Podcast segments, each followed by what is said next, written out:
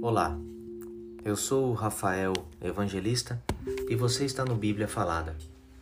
Segunda Crônicas, capítulo 36. O reinado de Joacás de Judá.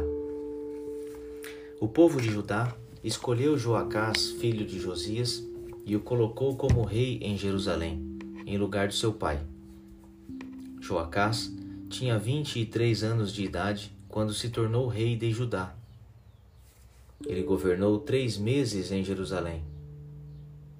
Joacás foi tirado do trono pelo rei Neco do Egito, o qual também obrigou o povo de Judá a pagar três mil e quatrocentos quilos de prata e trinta e quatro quilos de ouro. Neco pôs Eliaquim, irmão de Joacás, como rei de Judá e de Jerusalém, e mandou o nome dele para Jeoaquim. Joacás foi levado por Neco para o Egito. O reinado de Jeoaquim de Judá. Jeoaquim tinha vinte e cinco anos de idade quando se tornou rei de Judá e governou durante onze anos em Jerusalém. Ele fez aquilo que não agrada ao Senhor, o seu Deus. Nabucodonosor, rei da Babilônia, invadiu o país, prendeu Jeoaquim e o mandou preso com correntes para a Babilônia. Nabucodonosor levou também alguns objetos do templo para a Babilônia e os colocou no seu palácio. O resto da história de Jeoaquim, as coisas nojentas que fez e as acusações que foram feitas contra ele, tudo isso está escrito na história dos reis de Israel e de Judá. E o seu filho Joaquim ficou no lugar dele como rei. O reinado de Joaquim de Judá. Joaquim tinha 18 anos de idade quando se tornou rei de Judá. Ele governou três meses e dez dias em Jerusalém.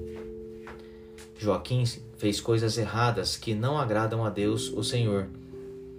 Na primeira primavera daquele ano, o rei Nabucodonosor mandou prendê-lo e levá-lo como prisioneiro para a Babilônia, levando também os objetos mais valiosos que havia no templo. E Nabucodonosor colocou Zedequias, tio de Joaquim, como rei de Judá e de Jerusalém. O rei, o rei Zedequias de Judá. Zedequias tinha 21 anos de idade quando se tornou rei de Judá ele governou onze anos em Jerusalém. Zedequias fez coisas erradas que não agradam a Deus, o Senhor, e também não se humilhou diante do profeta Jeremias, que anunciava a mensagem do Senhor. A tomada de Jerusalém. Zedequias se revoltou contra o rei Nabucodonosor, que o havia obrigado a jurar pelo nome de Deus que seria seu aliado. Foi teimoso e não quis se arrepender e voltar para o Senhor, o Deus de Israel. Além disso, as autoridades de Judá, os sacerdotes e o povo estavam pecando cada vez mais, seguindo o exemplo dos povos pagãos e adorando ídolos. Com isso, profanaram o templo que o Senhor havia escolhido como o lugar santo onde ele devia ser adorado. O Senhor, o Deus dos seus antepassados, continuou a avisá-los por meio dos seus profetas, porque tinha pena do seu povo e do templo, à sua casa. Mas eles riram desses mensageiros de Deus, rejeitaram as suas mensagens e zombaram deles. Finalmente, Deus ficou tão irado com o seu povo que não houve mais remédio. Então, Deus fez com que o rei da Babilônia marchasse com o seu exército contra eles. Ele matou os moços à espada, até mesmo no templo, e não teve dó de ninguém, nem dos moços, nem das moças, nem dos adultos, nem dos velhinhos. Deus entregou todos nas mãos do rei da Babilônia. Este pegou todos os objetos do templo os grandes e os pequenos, todos os tesouros do templo, do rei e das altas autoridades, e levou tudo para a Babilônia.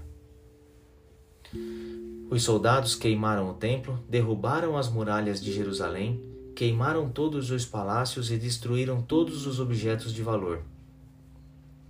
Os moradores de Jerusalém, que não foram mortos, foram levados como prisioneiros para a Babilônia, onde se tornaram escravos do rei e dos seus descendentes, até que o reino da Pérsia começou a dominar.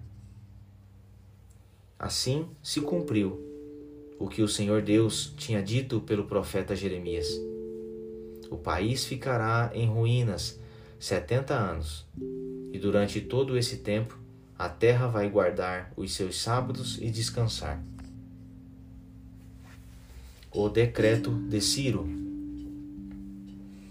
No primeiro ano do reinado de Ciro, rei da Pérsia, cumpriu-se o que o Senhor Deus tinha dito pelo profeta Jeremias. O Senhor tocou no coração de Ciro, e este ordenou que fosse comunicado em todo o seu reino, por escrito e também por meio de leitura em público, esse decreto. Eu, Ciro, rei da Pérsia, declaro o seguinte: O Senhor, o Deus do céu, me fez governar do mundo inteiro e me encarregou de construir para ele um templo em Jerusalém na região de Judá. Eu ordeno que todos vocês, que são o povo, que são o seu povo, vão a Jerusalém e peço que Deus esteja com vocês. Com este capítulo de número 36, nós encerramos o livro de 2 a Crônicas e eu espero vocês agora no livro de Esdras.